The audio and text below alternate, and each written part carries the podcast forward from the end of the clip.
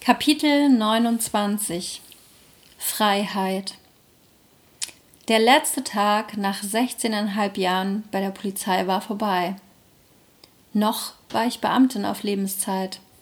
Ein sicherer Job, sicheres Gehalt. Alles würde ich nun aufgeben. Ich hatte noch zwei Wochen Resturlaub, bevor der neue Ernst des Lebens für mich begann.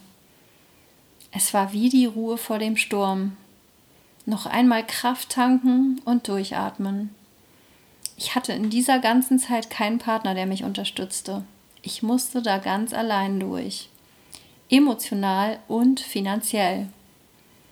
Ein Gehalt würde ich ab, nächsten, ab dem nächsten Monat und dem neuen Jahr 2014 nicht mehr beziehen. Meine Kosten blieben aber zum größten Teil gleich.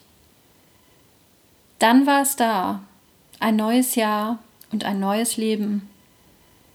Ich hatte so viele schlaflose Nächte im letzten halben Jahr, so viel Existenzangst gehabt. Nun wachte ich im neuen Jahr auf und ich fühlte mich befreit. Ja, plötzlich war ich frei. Und alles, was jetzt passieren sollte, würde von mir abhängen. Ich hatte mein Glück in der Hand. Das fühlte sich gut an.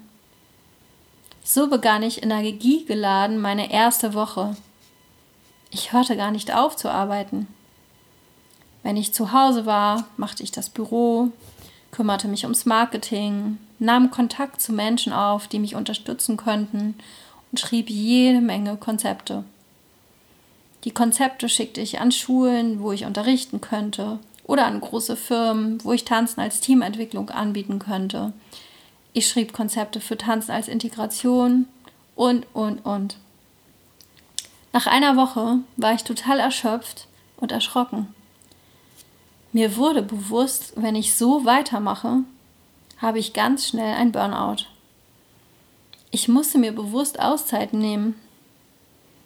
Gerade wenn man einen so körperlichen Beruf hat, der Kreativität und körperliche Fitness erfordert, ist das umso wichtiger. Aber sich diese Pausen zu nehmen, ist gar nicht so einfach, weil man von zu Hause aus arbeitet und Existenzangst hat. Man muss lernen, darauf zu vertrauen, dass alles funktioniert und den Computer bewusst ausschalten. Bewusst andere Dinge tun, die auch den Kopf frei machen. Dies fiel mir anfangs sehr, sehr schwer, meine Kurse, die ich neu geplant und teilweise bereits begonnen hatte, liefen ganz gut an. Ich war noch immer in verschiedenen Studios untergemietet. Ich dachte, das wäre ein großer Vorteil.